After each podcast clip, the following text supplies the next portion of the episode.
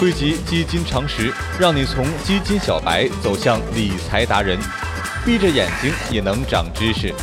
全网最牛的基金知识科普节目《牛津词典》。本节目由好买财富出品。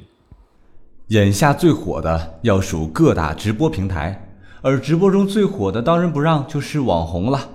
上回咱们说这期引荐网红基金给大家。说的正是细分到了各个行业的主题基金。主题基金是将资产集中投资某一行业或概念板块的基金，它并不按照一般的行业划分方法来选择投资标的，而是根据经济体未来发展的趋势，将某一或某些主题作为选择行业和投资的标准，满足投资者对特定投资对象的个性化需求。就好比之前李世石对战阿尔法狗。人工智能不就火了吗？再比如猪肉等食品价格大幅攀升，消费板块就成了投资主题。还有中央推进的供给侧改革，供给侧又火了。这些呀都是主题，所以呀，把主题基金称作是网红，一点儿都不冤枉。别以为网红火起来，单单是靠一张网红脸，那呀只是条件之一，还有两个重要元素，你可能没注意到。第一点是前瞻性，说直白一点，就是说特殊性事件催化了网红的推出，和某某富二代恋爱了，曝光一个人的隐私，甚至是赶巧抓住了某些热点话题，再加上他们也算是独树一帜，为新鲜感也好，为小部分受众也罢，总之一经推出便迅速抓住了大众的眼球。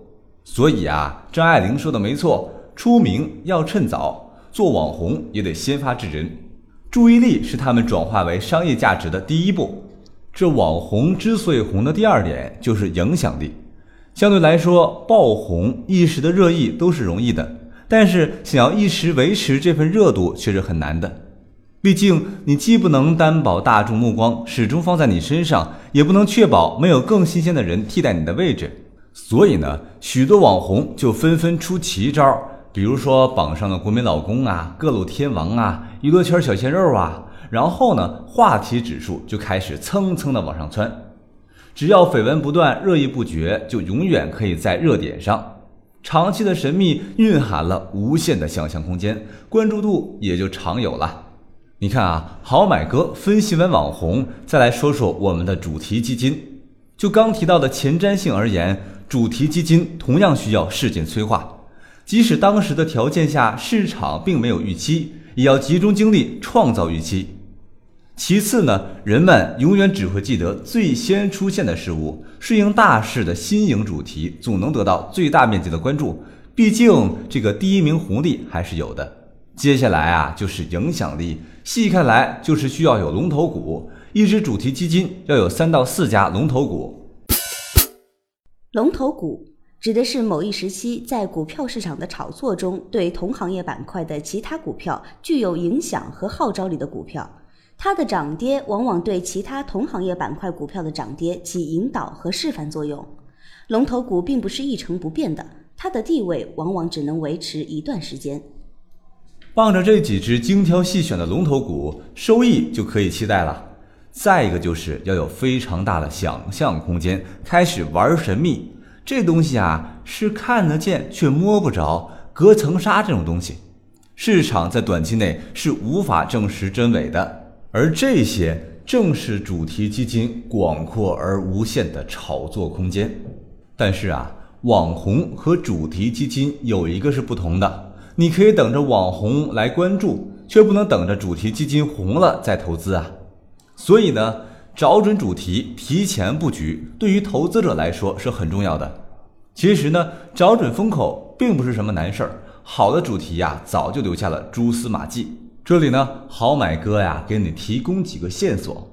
第一个就是看新闻联播，特别是涉及国家未来一系列经济方向的主题，政策利好的主题基金往往是表现突出的。